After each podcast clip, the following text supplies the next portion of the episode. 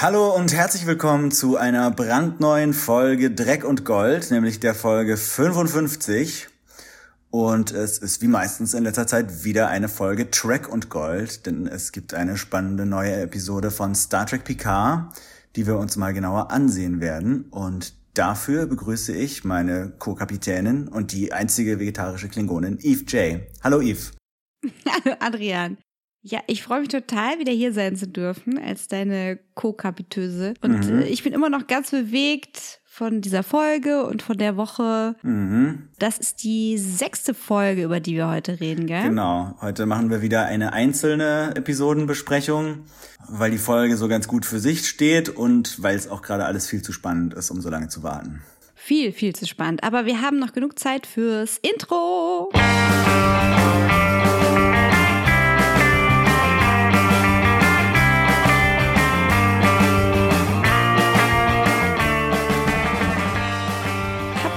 Eigentlich gemerkt, dass wir ein neues Intro haben? Ziemlich cool. Ist vom gleichen Komponisten wie bisher, aber ein neuer Song. Könnt ihr den Link mal in den, äh, in den Show Notes angucken. Genau. Hast du was Neues für uns, Adrian? Habe ich was Neues? Ich weiß es gar nicht. Hast du irgendwelche News? Irgendwelchen heißen Scheiß? Ähm, hast du irgendwelche News? Auch nur, dass ich mal nachgeguckt habe oder ich bin zufällig gestolpert über Manu Intiraimis Twitter-Account, weil mhm. der uns gefolgt ist auf unserem neuen Account Track und Gold auf Twitter. Das sind die wichtigsten News dass ihr uns da folgen könnt. das sind die wichtigsten News. Wir haben jetzt endlich einen Twitter, genau. Und äh, der ist total damit beschäftigt, äh, irgendwie so einmal im Monat zu posten, wie das denn war mit Anthony Rapp und dass ihm das alles so leid tut und dass er Mist gebaut hat und dass, wenn man ein echter Star Trek-Fan ist, man ihm doch vergeben muss und E-Chap zurückfordern muss und so. Und ähm, es hat ein bisschen mein Herz erweicht, aber es wird ein bisschen schräg, je mehr man da so einsteigt ja. in die ganze Nummer. Also, äh, um es kurz zu fassen, er äh, hat da wohl einfach Mist gebaut mit seiner Reaktion und ist halt selber als bisexueller Mann, als junger Mann, so mit äh, 15 bis 18, sagt er selber, ganz oft angebaggert worden von so Kevin Spacey-Typen. Und er fand das damals nicht schlimm. Und hat dann angefangen, drüber nachzudenken und dachte, oh ja, das war vielleicht doch schlimm. Ja. Und da tritt sich das alles los und äh, hat natürlich jetzt ein ganz schlimmes Schicksal, weil er auf jeder Con das mhm. irgendwie erklären muss und so. Aber naja, es zeigt sich mal wieder. Erst denken, dann tweeten. Genau. Ist nicht, also, ist nicht unbedingt meine Stärke, aber hey, egal, wir haben jetzt diesen Account, auf dem wir uns folgen können. Ja, wo wir selber kompromittierende Dinge tweeten können. Ups. Die einzige News, die ich noch habe, ist, dass die dritte Staffel von Star Trek Discovery fertig gedreht wurde. Und äh, die werden jetzt sicher noch eine Weile an den Effekten arbeiten, aber es ist davon auszugehen, dass das wohl nicht so lange dauern wird nach dem Ende von Picard, bis wir da neue Folgen zu sehen kriegen. Wow. Ja, ich habe ein Spoilerbild zugespielt bekommen, nachdem das direkt hm. wieder gelöscht worden war. Äh, da sieht man irgendwie so eine zerrobbte Föderationsflagge und die Discovery Crew so angeordnet in so einem Widerstandskämpfer, in so einer mhm. Widerstandskämpferformation. Und äh, ich habe es kurz abgespeichert und direkt wieder vergessen. Ihr wisst ja, wie ich zu Spoilern stehe. naja, also bevor wir mit der geheimnisvollen Schachtel loslegen, habe ich noch eine kleine Borg-Recap. Widerstand ist zwecklos. Unsere Informationen werden Ihre vervollständigen. Und zwar schreiben wir das Jahr 1476. Das ist eine Weile her. Der Delta-Quadrant. Wesen mit Maschinenteilen gehen den einheimischen Völkern auf die Nerven. 1842. Die Borg assimilieren die Möglichkeit der Wiederbelebung durch Nanoproben. Ist das richtig? Nanoprobes? Ähm, ich bin mir nicht ganz sicher, wie sie das übersetzt haben. Nanoproben?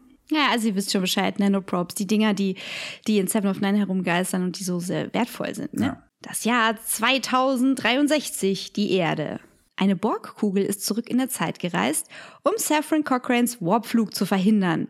Dank der ebenfalls zurück in der Zeit gereisten Enterprise E scheitert sie. Data wird von der Borg Queen mit menschlicher Haut ausgestattet, um ihn auf ihre Seite zu ziehen. Picard tötet die Borg Queen.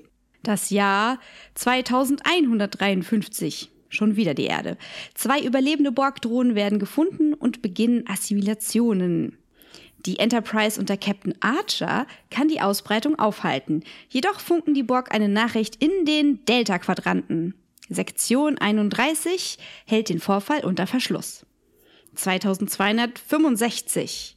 Das Volk der El Aureaner, dem Geinen angehört, wird fast restlos assimiliert. 30 Jahre später erreichen nicht mehr als 2000 Geflüchtete die Erde. 2356. Das Kind der Borg-Forscher Annika Hansen wird assimiliert. Das Jahr 2365. Für uns die erste Begegnung mit den Borg im Echtzeitjahr 1989. Q katapultiert die Enterprise aus einer Laune heraus in das Sichtfeld der Borg, um zu beweisen, dass die Menschheit nicht vorbereitet ist und Picard ihn braucht. Geinen kündigt an, dass diese sich nun zur Eroberung in den Föderationsraum bewegen würden. Zwei Jahre später greifen die Borg auch an. Picard wird entführt und assimiliert, um als Sprachrohr der Borg zu dienen. Laut der Borg Queen angeblich auch, um ihr die Einsamkeit zu vertreiben.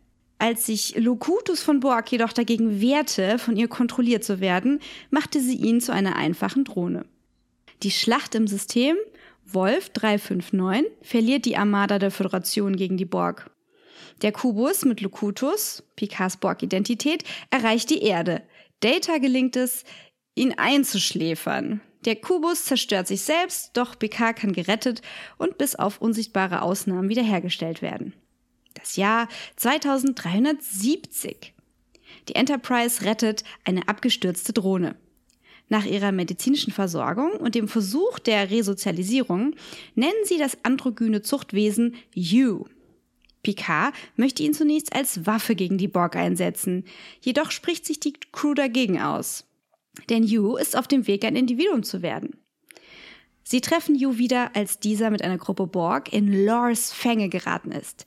Datas Bruder benutzt sie als seine Kämpfer für das gemeinsame Ziel, biologische Lebensformen durch perfekt künstliche nach Dr. Sung zu ersetzen. Er manipuliert Data mit Sungs Emotionschip. Der Plan scheitert. Yu wird zum Befreier und Anführer von Lors Borg. Drei Jahre später führt eine Schlacht im Alpha-Quadranten mit den Borg zu dem Zeitreisevorfall. Ein Jahr später wird im Delta-Quadranten Seven of Nine vom Kollektiv getrennt, als die Borg und die Voyager eine vorübergehende Allianz eingehen.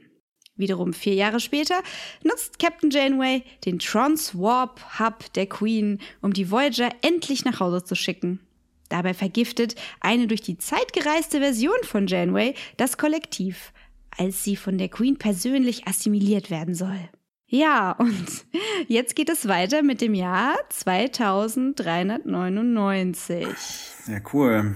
Und ja, das eine ganze Menge Borg-Infos, die auf jeden Fall sehr nützlich sind für das, was in dieser Folge passiert und vielleicht auch noch Dinge, die später in dieser Staffel passieren. Ziemlich gut. Ja, und jetzt widmen wir uns der neuesten Folge von Star Trek Picard, The Impossible Box. Und dabei werden wir alles, was in dieser Folge passiert, spoilern und auch eigentlich alles, was in den vorherigen Folgen passiert ist. Aber wir werden nicht spoilern, was in der Zukunft noch in dieser Staffel passiert, denn wir wissen es eigentlich nicht. denn wir können nicht in der Zeit reisen. In a few hours we'll be on a Borg cube without authorization. This cube is under Romulan control. I believe she's close to discovering who she really is. We have to get there as quickly as possible. The journey always begins with the closing of the eyes. Ich teile das Ganze mal wieder in, in zwei Bereiche ein. Zuerst Sojis Erlebnisse auf dem Artefakt und dann springen wir auf die La Sirena. Soji träumt von einem Erlebnis in ihrer Kindheit. Bevor sie im Traum ihren Vater sehen kann, wacht sie in ihrem Bett neben Narek auf. Er stellt Fragen über ihren Traum, doch sie möchte auch seine Geheimnisse wissen, zum Beispiel seinen echten Namen. Als Narek später seine Schwester trifft, spielt sie mit seiner Rubik's Cube-artigen Mystery Box. Sie hat keine Geduld für seine langsamen Fortschritte, doch er glaubt, dass Sojis Unterbewusstsein der Schlüssel zu Informationen über die Heimatwelt der Synths ist. In seinem nächsten Gespräch mit Soji sät Narek Zweifel über ihre Mutter und ihre seltsamen Telefonate, bei denen Soji immer einschläft. Als Soji das nächste Mal mit ihrer Mutter spricht, kämpft sie gegen den Schlaf an und merkt kurz vor der Bewusstlosigkeit, dass es sich wohl um eine künstliche Mom-Intelligenz handelt. Als sie wieder aufwacht, durchsucht und scannt sie ihre Habseligkeiten. Nichts davon ist älter als 37 Monate. Sie spricht mit Narek darüber. Er glaubt, Sojis Erinnerungen seien künstlich und er bietet an, mithilfe einer tabuisierten romulanischen Meditationstechnik mehr herauszufinden. Narek und Soji beginnen die Meditation in einem bewachten Geheimraum. Er gewinnt ihr Vertrauen, indem er ihr seinen echten Namen verrät. Chayan. Bei der Erforschung von Sojis Traum finden Narek und seine lauschende Schwester den Aufenthaltsort der anderen Synths heraus. Er sagt Soji, dass sie nicht real sei, verlässt sie und sperrt sie mit seiner Mystery Box im Meditationsraum ein. Als aus diesem Würfel radioaktives Gas strömt, wird Soji aktiviert und schlägt ein Loch in den Boden, durch das sie entkommt. Etwas früher auf La Sirena. Agnes erklärt Picard den Tod von Bruce Maddox. Er hat Mitgefühl, ahnt jedoch nichts von Agnes Schuld. Sein nächstes Ziel ist das Borg-Artefakt, wo er Soji finden will. Die Vorstellung, einen Borg-Kubus zu besuchen, beunruhigt den Ex-Borg Picard, was sich noch verstärkt, als er in Datenbanken die Erinnerungen an seine Erfahrungen mit den Borg auffrischt. Währenddessen trifft Agnes Rios beim nächtlichen Fußballspiel. Auch wenn sie es für einen Fehler hält, möchte sie Sex mit ihm haben, um ihre Sorgen zu vergessen. Er hat nichts dagegen. Um Zutritt zum Borg Reclamation Project im Artefakt zu erhalten, braucht Picard eine Bescheinigung von der Föderation. Ruffy ist zwar betrunken und high, kann aber trotzdem helfen, indem sie eine alte Starfleet-Bekanntschaft unter Druck setzt. Picard darf den Projektdirektor Hugh treffen. Elnor will mit, doch Picard geht alleine.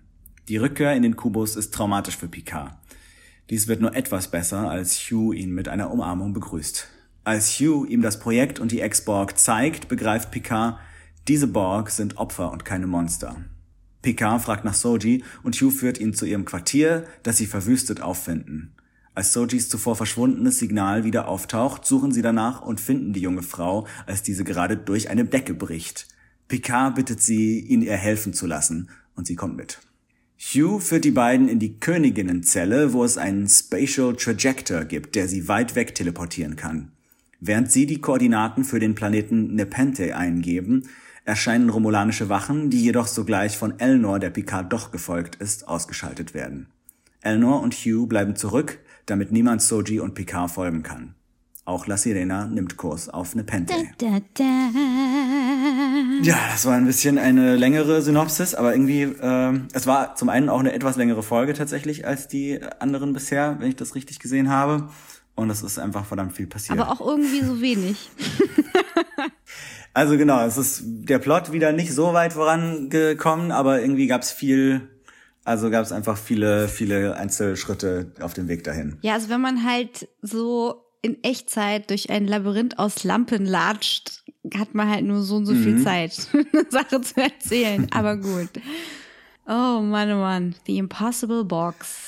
Ja, der Titel ist, äh, ist ganz treffend, denn er hat, also es ist relativ offensichtlich äh, viele verschiedene Bedeutungen, vor allem zwei in diesem Fall. Nämlich hier dieser Rubik's Cube, mit dem Narek spielt und die, die Box, der der Borgwürfel ist und irgendwie vielleicht noch die, die Mystery Box, die auch äh, Sojis Unterbewusstsein ist. Ja, ähm, ich äh, würde mal dafür plädieren, dass wir dieses, diese eben nicht Rubik's Cube Box, äh, die J.J. Abrams Box nennen. Der hat ja auch so einen TED Talk, wo er von seiner Mystery Box ganz stolz Ja. erzählt. So, ja, und ich mache dann immer so die Mystery Box in meinen Filmen und also ist egal, was drin ist.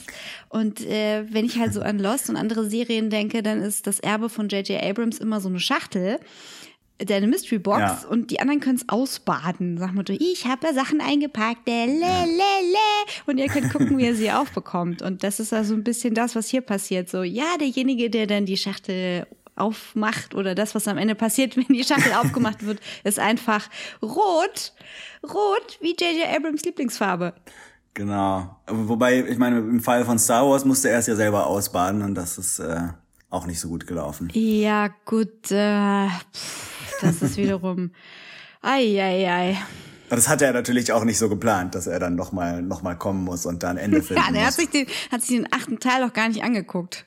So, okay, also ich habe Episode 7 gemacht, irgendwas ist dazwischen passiert. Äh, ich mach mal irgendwas fertig. Okay, gut. Naja, also zur Box. Ja. Äh, Da haben wir natürlich die Schachtel als Vorbewusstsein, aber auch irgendwie als Falle, die zuschnappt, wie dieser Raum, in dem Soji ist. Dann haben wir natürlich den Borg-Kubus als Schachtel, Ja. der sowohl Gefängnis ist, als auch äh, dieses rettende Behältnis für die Seelen, die da gerettet werden. Also es geht da um verschiedene Potenziale, ja, Zerstörung, Hoffnung. Genau wie wir ja am Anfang diese Spielfigur in der Box sehen und später dann eben äh, diese tödliche Strahlung. Also scheint diese Box auch ambivalent zu sein, ne? je nachdem, wie man sie benutzt. Und äh, diese Spielfigur in der Box scheint mir auch ein Symbol für Soji zu sein. Und wenn wir da gerade bei Bildern und Themen sind, die IKEA-Einrichtung ist uns ja schon mal aufgefallen da in dem Quartier. Und äh, als wir am Anfang da Soji dabei beobachten, wie sie mit Narek spricht, sehen wir diese blöde Holzfigur, die zum Zeichnen so total nutzlos Oh ist. ja, stimmt. Ja. Diese Holzhand. Ja. Und es ist so, okay, sehr, sehr Hm. deutlich, um was es da geht. Also noch nie von Bodycoon gehört, hallo, aber ja, es ging wahrscheinlich um so ein ganz primitives Bild, um dann eben später in ihrem Wachtraum diese Pinocchio-Parallele ziehen zu können, dass es eben wirklich etwas aus Holz ist, was wir da sehen. Ja, genau. Und Pinocchio war ja auch schon immer so ein Bezugspunkt für Data, der sich wünscht, ein echter Junge zu werden. Hat er eigentlich jemals eine lange Nase bekommen in irgendeinem von seinen freakigen Träumen? Nicht, dass ich wüsste, aber könnte es auch nicht Und ausschließen. wer war der Kuchen? War Troy der Kuchen oder war Data selber der Kuchen? Troy war, äh, Troy war ein Schokoladenkuchen, passenderweise. Troy on a tray with chocolate pie. Okay. Ach ja, na gut. Und was hast du da noch so für Bilder drin gesehen? Was habe ich für Bilder gesehen? Naja, ich habe die diese diese Schachtel und dieses äh, diese Beschäftigung mit dem Unterbewusstsein, die spiegelt sich natürlich auch ein bisschen bei Picard, der eben auch hier die Schachtel oder die Schublade aufmacht, wo seine ganzen Borg-Traumata drin eingeschlossen sind und die jetzt wieder zum Vorschein kommen, mit denen er sich jetzt wohl einige Jahre nicht äh, beschäftigt hat. Aber jetzt, wo er zurück auf einen Borg-Kubus kommt und Hugh wieder trifft, kommt das alles wieder hoch. Und da hatten wir dann auch dieses äh, wunderbare Bild, wo er sich die Slideshow mit den mit den äh, Next Generation Screenshots anguckt und dann das Locutus-Foto durch das durch den durchsichtigen Monitor sich über Picards Gesicht legt und er dann so sich dahin fasst, wo die Borg-Implantate waren. Das war so ein Gänsehautbild. Ja, das war schon krass. Da ist mir schon echt äh, was durch den Magen gewandert. Tja, Auf jeden Wahnsinn. Fall. Locutus. Also ich, es war aber auch wirklich Zeit, ne? Es war Zeit, dass da mal aufgearbeitet wird. Mhm, auf jeden Fall.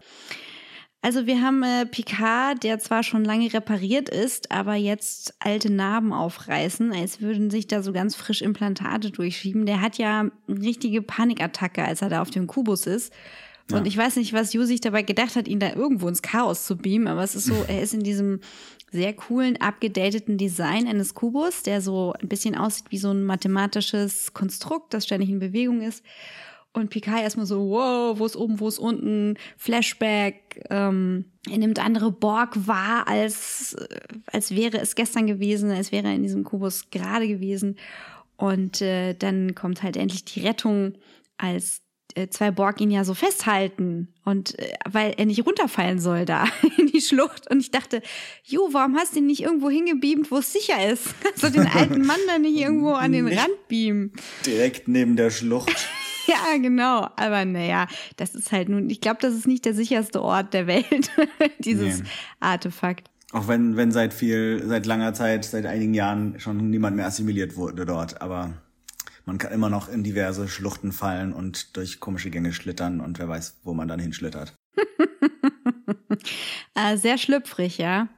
Also, pff, äh, dieser Romulaner und seine Besessenheit mit künstlichen Lebewesen und dass die das ekelhafteste der Welt sind und also des Universums und dass er da irgendwie so einen persönlichen Rachefeldzug hat, an den ihn seine Schwester da immer regelmäßig erinnert, das ist mir schon so ein bisschen drüber, ja. Also Narek, der da irgendwie sagt so, ja, und du bist überhaupt nicht echt, buhu, drei Tränen. Ja. Und ich denke mir so, hä, wieso denn? Was? Wie? Wieso nicht echt?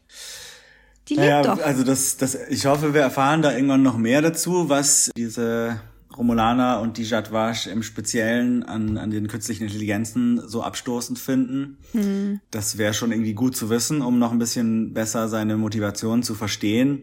So geht's ihm halt wahrscheinlich einfach darum, dass er halt die Gefühle, die er für sie möglicherweise doch hat, in dem Moment einfach von sich weisen muss und laut aussprechen muss, sie ist nicht echt. Deswegen ist das okay, wenn er sie jetzt hier vergiftet. Ah, mit seiner Toxic Masculinity. genau. Brr. Ja, also die beiden, die beiden sind ja echt auf dem Höhepunkt ihrer Drowhaftigkeit. Hallo, ja. Bruder, wie weit bist du denn jetzt endlich? Ah, Schwester, du bist so ungeduldig. Hier ist mein tödlicher Plan. Okay. Ja, die sind ziemlich over the top, die romulanischen Mördergeschwister. Ich habe auch immer noch nicht so ganz verstanden, obwohl wir ja jetzt so einen genaueren Einblick bekommen in dieses Reclamation äh, Project, warum die Romulaner das überhaupt wollen. Also warum es ihnen, also vielleicht ist, hat das auch was damit zu tun, dass sie äh, künstliche Intelligenzen und äh, synthetische Lebensformen scheiße finden, dass sie halt die Borg sich nehmen und da das künstliche Zeug irgendwie rausreißen und die wieder zurückführen zum natürlichen Leben. Ähm, aber irgendein, irgendein geheimes Ziel muss es da schon irgendwie noch geben, glaube ich. Das wurde mal gesagt, irgendwie so vor zwei Folgen. Ähm, irgendwie, wer hat das denn gesagt? Das muss Yu gewesen sein. Äh, Yu zu okay. Soji, dass er irgendwie sagte. Ach so, dass sie es verkaufen oder so, ne? Also in der Galaxie wäre das so, die Borg sind die meistgehasste Spezies und für die einen sind sie etwas sehr Wertvolles, das man ausschlachten kann und für ja, die anderen sind sie ein Forschungsobjekt und für die Romulaner mhm. sind sie irgendwie alles drei. Ja. Also die L vom Podcast Trackism hat äh, vorgeschlagen, dass das ja auch ein ganz günstiger Lebensraum da ist, ne?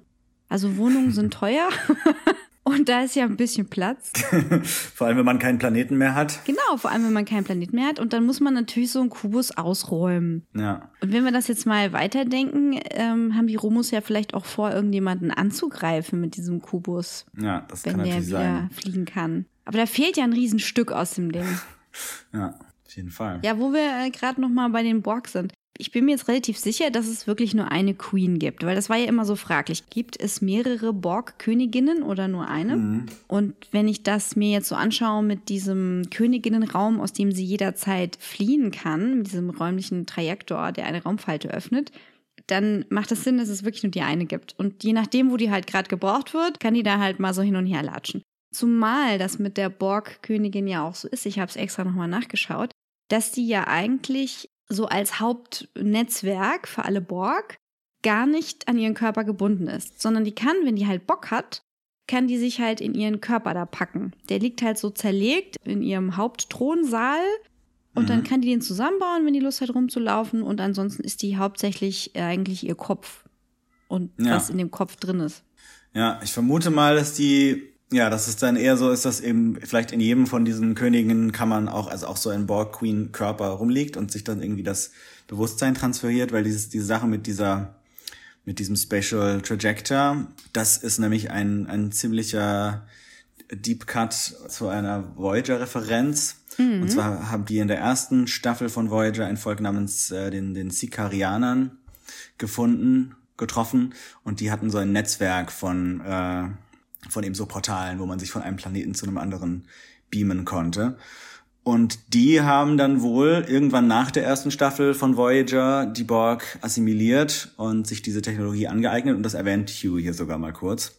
Genau. Dass das von denen stammt. Also umgekehrt. Da muss ich auch erst nachschlagen, was das ist. Die ja. Borg haben die Sikari äh, assimiliert. Haben die Sikarianer assimiliert, genau, ja. So. Genau, was ziemlich fies ist, weil die, es sind so ein Volk, so eine Spaßgesellschaft. Die leben von Geschichten und die glotzen gern Fernsehen und so, ne? Also so eine Entertainment-Industrie steckt dahinter. Und äh, Belana und Seska und so der andere Typ, ich vergesse, wie der heißt, der Rothaarige, äh, die haben irgendwie so ein, so isolineare Chips mit der ganzen Story-Datenbank der Voyager vollgepackt und wollten das dann tauschen ah, ja, gegen genau. äh, diese Technologie.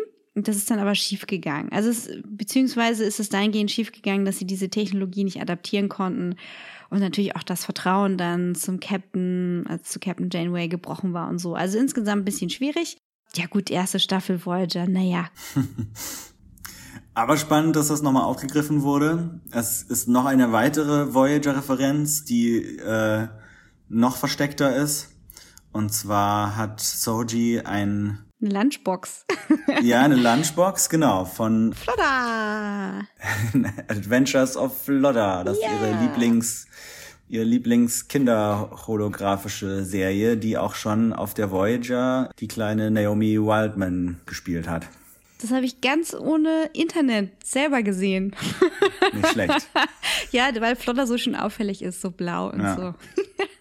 ja, voll schön, aber halt für den Arsch, ne? Also, das ist alles leider nicht Ist ihre ja alles Kindheit. fake. Ja. Ja, aber ich, ich frage mich auch, warum sie in ihrem Quartier auf dieser Forschungsstation irgendwie ihre sämtlichen Kindheitsdinge mitgenommen hat. Alle alle so Kindheitsbilder und ihre alte Lunchbox und ihr Plüschtier. Irgendwie scheint alles, was sie zu, was sie besitzt, scheint irgendwie, scheint irgendwie Dinge aus ihrer falschen Kindheit zu sein. Ja, aber alles mal mitnehmen. Also anscheinend ist sie so ein Messi, die dann irgendwie alles mitschleppen muss und auch nie ihr Quartier abschließt. Genau, ja. Also, ich habe dazu eine Frage. Mal abgesehen davon, was mit Dr. Girardi gerade so vor sich geht, was erzählt die denn da? Also die erzählt jetzt, dass Maddox die beiden Mädels geschaffen hätte, um was? Er hat sie geschaffen, um diese, diese Verschwörung da aufzudecken. Und das stimmt doch aber gar nicht. Maddox hat gesagt. Sagt Agnes das am Anfang? Ja, die sagt das am Anfang. Und das stimmt gar nicht, weil Maddox selber hat gesagt, er hat sie da nur so hingeschickt, um herauszufinden, was da war mit der Verschwörung. Er hat sie nicht deswegen geschaffen, er hat sie geschaffen, weil er ja bestrebt war, dieses perfekte, unperfekte menschliche Leben nachzuahmen. Und naja gut, ich meine, vielleicht kürzt sie das ab, aber ich muss sagen, Agnes, crazy much? Los? Vielleicht lügt sie auch einfach nur die ganze Zeit. Ja, Rios und sie sind ja schon ziemlich kaputt, ne? Ja, genau, und tun sich dann zusammen. Äh, es gibt ja dann noch den, einen anderen Strang, in den Rios involviert ist, den ich in, in meiner Synopsis ein bisschen ausgelassen habe. Mit Ruffy, ne? Aber was ich aber auch ganz cool fand, eigentlich, dass er sich dann halt irgendwie Ruffy annimmt und von ihr erfährt, dass so ihr, ihr Rückfall in die äh, Drogensucht halt damit zu tun hat, dass sie ihren Sohn gefunden hat und von dem zurückgewiesen wurde. Und Rios äh, kümmert sich um sie. Ja, aber wie lange war sie denn clean? Eine Woche? Ja, also maximal, glaube ich. So zwischen, äh, zwischen dem Planeten aus der vierten Folge und der fünften Folge. Ach Mensch, die arme Ruffy. Also sie ist kaputt, aber effizient. Ja, das war, war relativ beeindruckend, wie sie da die äh, ihre ihre alte äh, Sternenflottenbekanntschaft manipuliert hat, bis sie Ja. bekommen hat, was sie brauchte. Läuft für Ruffy. Das wird schon alles wieder gut. Ich hoffe, sie bekommt ihren Redemption Arc. Ja, das hoffe ich auch. Also ich finde, sie ist äh, trotz Drogensucht die moralisch gefestigste Person da an Bord. Ja. Alle anderen sind so, eh, eh, gut. Also außer Picard natürlich. Ja, der ist moralisch gefestigt, aber auch so ein bisschen, also wirkt so ein bisschen weltfremd in dieser in dieser weniger idealistischen Welt von dieser Serie im Vergleich mit Next Generation. Ja gut, der war ja halt 15 Jahre auf seinem Chateau. Ja. Also wenn ich überlege, 15 Jahre, wenn ich da jetzt irgendwie nur im Garten rumgesessen hätte, hätte ich ja alles verpasst. Ja, doch, da, da hätte man einiges verpasst in den letzten 15 Jahren. Ja, also Rios und Gerati sind für mich beide halt auch kaputt. Und ich habe ja unter Verdacht gestellt, dass beide keine, in Anführungszeichen, echten Menschen sind.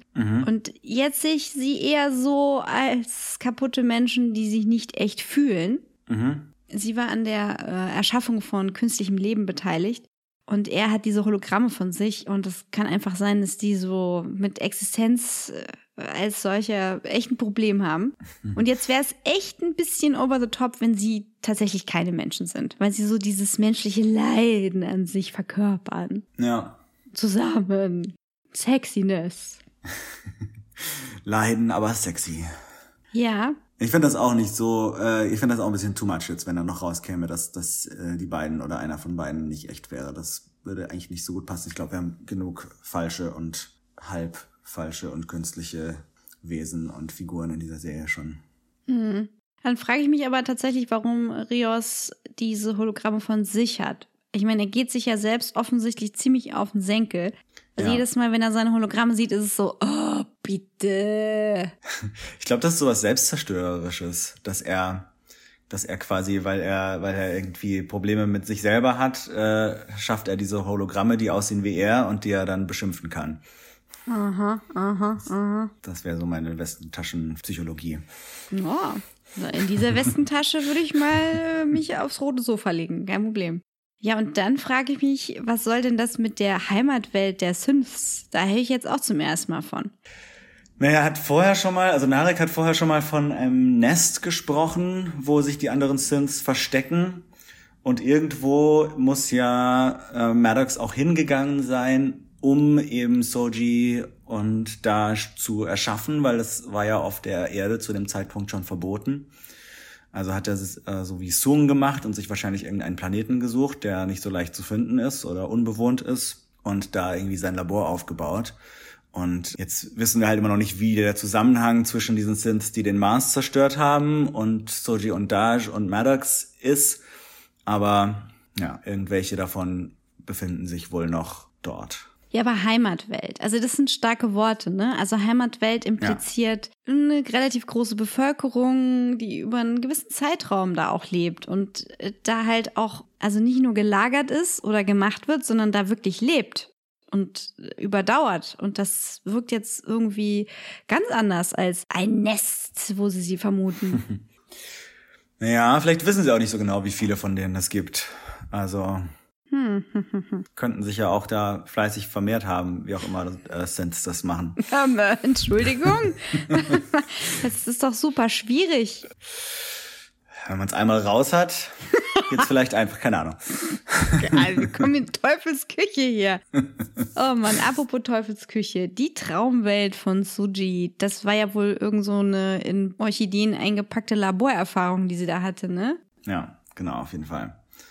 Aber es, ich fand es ganz cool, so die, diese, das mit dieser Kinder, äh, Kindheitserinnerung so zu vermischen. Und ja, das Ding mit dem Papa, der kein Gesicht hat und der, der Holzpuppe auf der Liege war natürlich ziemlich äh, on the nose, aber unterstreicht auf jeden Fall ganz gut, was das in ihrem Unterbewusstsein ähm, repräsentiert. Das Unterbewusstsein ist ja manchmal auch nicht so subtil. Ja, also tatsächlich spricht man vom Unbewusstsein. Das ja. ist aber was ganz anderes, das ist einem gar nicht zugänglich und man würde in dem Fall vom Vorbewusstsein sprechen. Unterbewusstsein, das ist so ein bisschen so eine äh, Wald- und Wiesensache, die wir einfach so benutzen. Ich habe mich da ein bisschen schlau gemacht. Ja. Im Vorbewusstsein falsche Erinnerungen zu verankern, ist natürlich heikel. Was sie sich da selbst zusammenreimt und was da mal bei ihr abgespeichert wurde, das können wir nur vermuten, wie sich das vermischt hat. Aber mal angenommen, wir fangen bei dieser implantierten Erinnerung an und bewegen uns über dieses romulanische Symbol in diesem Lampenraum zu einer relativen Wahrheit, also einer echten Erfahrung, die sie vielleicht gemacht hat. Stelle ich mir das so vor, dass sie halt in so einer Art, ja, Produktionsröhre oder selber halt auch auf so einem Tisch war und dann eben ihre Schwester gesehen hat. Mhm. Also dass die Figur auf dem Tisch tatsächlich Dash war. Naja. Und diese Orchideen, die wir da gesehen haben, vielleicht irgendwelche komischen Fleischteile, irgendwelche Organe, die da rumhängen oder irgend sowas. So kam mir das jedenfalls vor. Aber ich weiß nicht, ob es da jemals eine Auflösung zu geben wird. Vielleicht gab es auch wirklich Orchideen. Ich meine, das ist ja auch ihre Tarnidentität und der Name, also zumindest von einer von den beiden stammt der Name, glaube ich, auch von der Orchidee. Und, oh, äh, was Dash oder wie? Ich glaube, Dash hat das in der ersten Folge erzählt, dass ihr Vater eben mal Orchideenzüchter war und sie nach, nach einer Orchidee benannt hat. Nee, der hat eine Orchidee nach ihr benannt, eine neue, die er gezüchtet hat. Irgendwie so. Mm, ja, das Oder? kann auch sein. Das kann auch sein. Auf jeden Fall kann es natürlich sein, dass in dem Labor da Orchideen rumstanden, weil vielleicht Maddox Orchideen-Fan ist, wer weiß. Wo wir gerade bei Pflanzen sind. Falls Maddox zufälligerweise nicht nur Fan von Orchideen ist, sondern auch von fleischfressenden Pflanzen, sogenannten Kannenpflanzen, dann würde der Name des Planeten Nepenthe Sinn machen, weil zum Beispiel die äh, Nepenthe raya eine fleischfressende Pflanze mit einem ganz langen Trichter ist, die so einen süßlichen Duft ausstrahlt. Ihr kennt sie vielleicht als Monkey Pitcher wäre jetzt auch mal wieder so eine Überleitung zur Frage Heimatplanet ja, nein.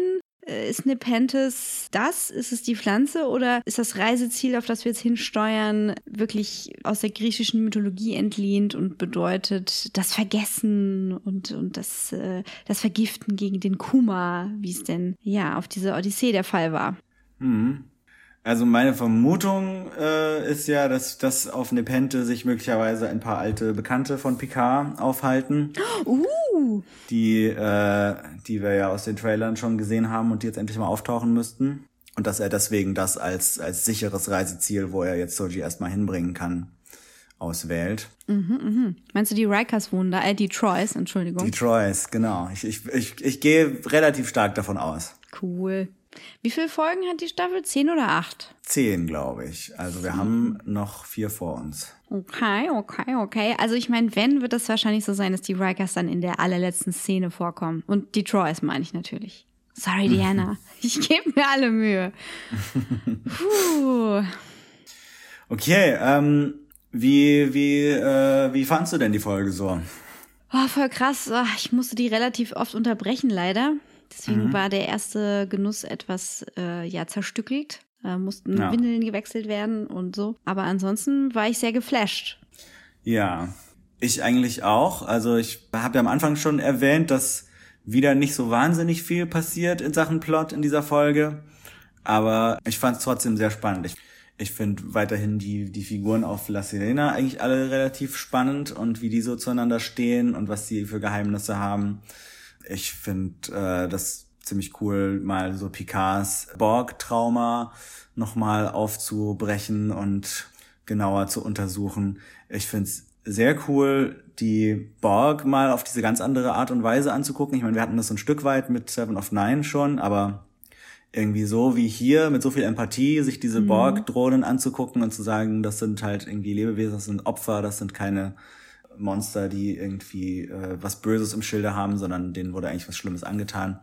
Das fand ich irgendwie sehr schön gelöst und äh, ja, die Sachen mit, die Sache mit Narek und Soji war auch auf jeden Fall spannend, aber, aber äh, ja, also dieser böse Plan der Romulaner Geschwister ist, ist, ist immer noch so ein bisschen, wirkt immer noch so ein bisschen albern, auch weil man halt eben noch nicht so hundertprozentig weiß, was sie eigentlich wollen. Ja, also ich muss sagen, ich habe ja Borg-Folgen immer ein bisschen gehasst. Also ich habe einen sehr starken Ekel, was so äh, Verstümmelungsfantasien und sowas angeht. Ich kann auch keine Horrorfilme gucken, wirklich gar nicht. Das verstört mich total. Bis in irgendwelche Reptilien-Gehirnteile hinein geht das bei mir einfach gar nicht. Und Borg-Folgen waren immer so sehr stark an der Grenze. Es war so, ah, ich kann das gucken, weil das ist eine interessante Story, aber ich kann auch bei gewissen Sachen echt nicht hingucken, weil blah. Oder ich muss mein Essen wegstellen. ich muss sagen, Picard hat mich total versöhnt, weil, also Voyager natürlich auch ein Stück weit mit Seven of Nine, äh, weil das auch das Interessanteste war und dann so ein bisschen Horror befreit und eben wieder ins Menschliche zurückgekehrt. Der Horror der Borg ist ja diese komplette Entmenschlichung. Nicht nur der Body Horror, sondern auch wirklich so dieser seelische Horror. Dein Individuum wird aufgelöst, du gehst im Nichts auf. Das eben umzukehren, ähm, das war schon mal sehr heilsam. Und das eben jetzt in einem anderen Kontext zu sehen, diesen sehr coolen Kubus zu sehen, das gefällt mir alles so gut. Also ich bin echt begeistert, alles so toll und nicht weniger, also es ist ja nicht weniger ähm, düster oder so, ne? Es ist auch nicht weniger gruselig, aber es ist einfach Ja. irgendwie geiler. Ja, es nimmt es noch so ein Stück weit aus dieser bisschen klischeehaften 80er Jahre Cyberpunk-Idee raus, die, die die Borg so ursprünglich waren und geht da so ein bisschen tiefer. Naja, also so als, als Cyberpunk-Hacker hast du ja zumindest noch deine Identität. Aber so dieses, ich bin eine Maschine, die auf dich zurollt, das ist so, Ja. uah. naja, so viel dazu. Und ansonsten hat mich dieser Raum echt genervt. Es war so, das kann doch nicht sein. Was soll denn das? Ich habe mich voll gefreut, dass sie jetzt irgendwie so ein so ein Mindmeld machen. Ich dachte, boah, jetzt erfahren wir, ob die Romulaner was mit den Vulkaniern gemein haben und boah, jetzt das kommt voll das Puzzleteil dazu und dann so, nee, das Puzzleteil ist ein Raum. Du läufst jetzt entlang von diesem Pfad und dann fallen dir dabei Dinge ein. Ja, es ist ein bisschen, bisschen primitiv. Also gerade weil wir halt von den Vulkaniern wissen, dass sie eben diese Fähigkeiten haben, diese telepathischen und Gedankenverschmelzungsartigen Fähigkeiten, müssten die Romulaner ja eigentlich diese Fähigkeiten auch haben äh, in irgendeiner Form. Und äh, ja, das war dann irgendwie bisschen, bisschen sehr simpel gelöst irgendwie. Das ging dann sehr einfach, dass sie einfach in diesem Raum da rumgelaufen ist und plötzlich alles zurückkam. Ja, wobei ich mir vorstellen kann, dass die RomulanerInnen da immer noch diese Mitglieder ihrer Gesellschaft ausgrenzen, die sowas können. Das war ja bei den VulkanierInnen auch so. Wenn wir uns da an Enterprise erinnern, dann ist es ja gar nicht selbstverständlich gewesen, dass Wesen, die diese Fähigkeit beherrschen, irgendwie da zum Alltag gehören. Mhm. Stimmt, stimmt. Das war ja eine Zeitung verpönt, das mit den Gedankenverschmelzungen. Ja, also ich habe jetzt auch irgendwie keine großen Theorien, muss ich sagen. Theorien. Nee, also ich meine, wir haben ja schon so ein bisschen, äh, also wir haben eine relativ simple Theorie, wer Picard auf Nepente erwartet und ein paar Theorien zu Sojis Träumen, deswegen äh, aber es gibt noch, gibt vielleicht noch einen Fun Fact, den, den ich äh, Oh äh, ja. letztens auf Twitter gefunden habe. Und der betrifft Elnors Namen. Der klingt, also ich meine, Elnor sieht ja schon aus wie Legolas, das haben wir ja schon bemerkt. Ähm, er hat auch einen Namen, der klingt so ein bisschen wie, wie so diese äh, Tolkien-Elbennamen aus Herr der Ringe. Und jetzt hat sich jemand, der sich mit der elbischen Sprache, die Tolkien für diese Bücher erschaffen hat, ähm, auskennt, äh, mal mit Elnors Namen beschäftigt und herausgefunden, dass El auf Elbisch Stern heißt, also Star, und Nor heißt irgendwie gehen und wandern, also könnte man sagen Track. Das heißt, Elnor heißt eigentlich Star Trek. Das ist voll witzig. Ich mag. Das ist so toll. Das ist ziemlich cool. Ja, also Schön. ein äh, schöner, schönes äh, verstecktes Zitat für die Tolkien-Fans unter den Star Trek-Fans. Da gibt es auf jeden Fall eine Schnittmenge. Sind wir denn schon bereit für unbekannte Signale aus dem Internet, oder? Ich glaube schon. Unbekannte Signale aus dem Internet. Willst du mal anfangen? jeden Fall. Also, da haben uns ein paar Leute geschrieben, unter anderem Anja Bargus und Silvia Kautz. Die lieben den Legolas und Silvia hofft, dass sie kein Dummchen vom Land aus ihm machen. Florian Oceanic, stolzer Besitzer von einer holographischen Kakteen namens Turftu, ist weniger begeistert. Die Mutter-Sohn-Sache mit Ruffy und äh, Gabriel hat ihn null interessiert und generell scheinen Sohnfiguren nicht so sein Favorite zu sein, da er auch schreibt, dass er Ichab gar nicht mochte, ebenso wenig wie Wesley und Jake Sisko. Am meisten mag er bisher Dr. Gerati, die sei ja auch noch wunderschön. Herzchen, Herzchen. Ja, aber was machen die Romus eigentlich seit 15 Jahren mit dem Kubus? Andreas Dietz schlägt vor, dass die versuchen, willige Sklaven zu machen und findet, die Serie sei wie Homeland im Weltraum. Die AutorInnen scheinen alle nur Crime und Drama schreiben zu wollen. Auch Mario Hachemarsch sagt, es sei einfach nicht sein Star Trek.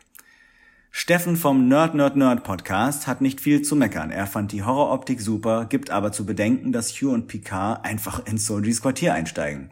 Simon Miles war besonders beeindruckt von einem der Borg, der Picard als Locutus ansprach. Ja, das war ich auch. Und Elle vom Trackgasm Podcast schreibt uns, ich fand die Folge sehr gelungen. Nun dreimal gesehen. Sie war vor allem eine Schlüsselfolge für Picards Traumabewältigung bezüglich der Borg und Locutus. Das wurde letzte Folge im Gespräch mit Seven schön vorbereitet und diese Folge gelungen ausgeführt. Ja, dazu müsst ihr wissen, dass Elle die Expertin im Bereich Kybernetik ist und seit einiger Zeit als Borg Queen kandidiert. Mit mir teilt sie eine duale Begeisterung für Track und Wars und äh, dazu lege ich euch noch einen Link in die Show Notes. Und wir haben euch gefragt, was würdet ihr allein auf dem Chateau machen? Das könnt ihr uns weiterhin beantworten auf Facebook, da könnt ihr nach Dreck und Gold suchen, oder auf Twitter, da könnt ihr uns ab jetzt folgen unter Dreck und Gold. Oh yeah. Und abstimmen, wie unser Shuttle heißen soll. Den Link dazu legen wir euch auch in die Show Notes. Genau, ihr könnt uns aber auch weiterhin einzeln folgen. Äh, mir zum Beispiel unter Adrian Vom. Ach so, ja, und mir äh, unter EveJDesign. Und wir freuen uns äh, über eure Likes auf Facebook und Twitter und überall und über äh, ja, Sternchen und alles, was man da so vergeben kann ähm, und Bewertungen auf iTunes, Overcast, Soundcloud und allen möglichen anderen Podcast-Apps, wo ihr unseren Podcast finden könnt und abonnieren. Ja, und jetzt steigen wir in den Raumverzerrer und projizieren uns auf Nepente. und äh, werden jetzt, äh, nachdem die Mikros geschlossen sind, diskutieren, ob wir die über Japan geleakte siebte Episode gucken sollen oder nicht. was, was gebietet äh, das Sternflotten-Ethos an dieser Stelle? Ich weiß es noch nicht. Dann ähm, äh, entlassen wir euch in den freien Raum und sagen Tschüss.